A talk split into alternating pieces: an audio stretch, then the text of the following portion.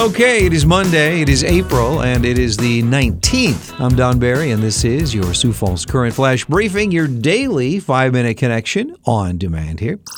Did you have a good day yesterday? It was gorgeous, wasn't it? Man, I got outside, did a little lawn work, uh, rode the motorcycle around for a bit. Unfortunately, today will be mostly cloudy, 43 for a high. Cloudy and 45 on Tuesday. Looking ahead, however, there uh, is some sunshine coming our way here, sunshine and 60 on uh, Thursday. Our flash briefing flashback song peaked at number 12 on the Billboard charts back in 1976. Sound familiar? I will play this song at the end of our flash briefing. On our celebrity birthday list for April 19th, Kate Hudson is 42 today, James Franco 43, Ashley Judd 53, Jesse James, the bike builder, the guy who was uh, married to uh, Sandra Bullock for a short time, he is 52. And uh, basketball announcer Bill Raftery is 78. Also, uh, former Twins slugger Joe Mauer is 38 today. Looking back on this day in history for April 19th. Oh,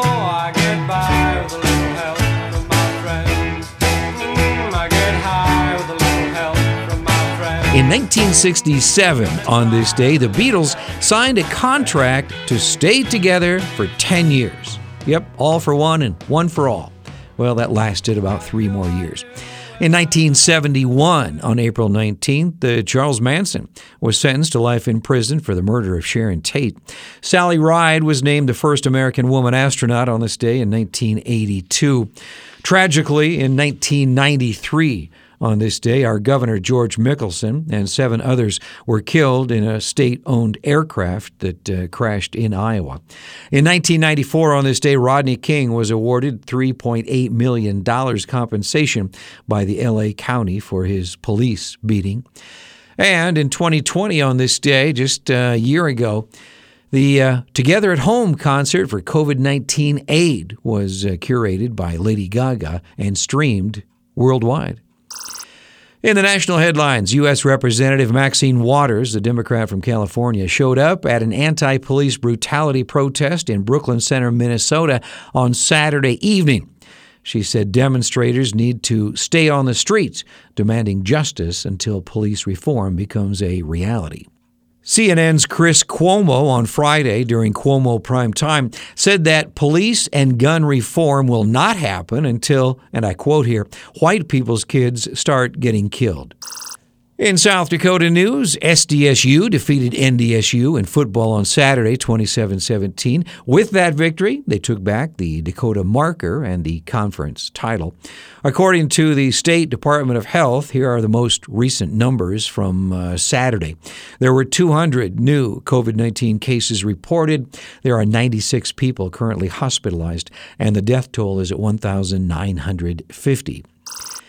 Coming up this week at the Premier Center tomorrow, the 2021 All-State Orchestra Grand Concerts will be performing.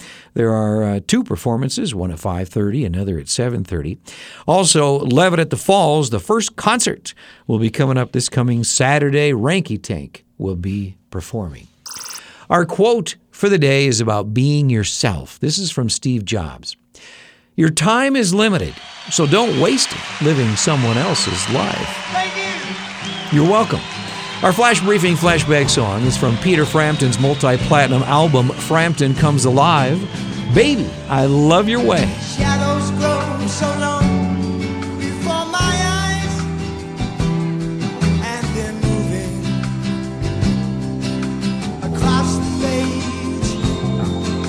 suddenly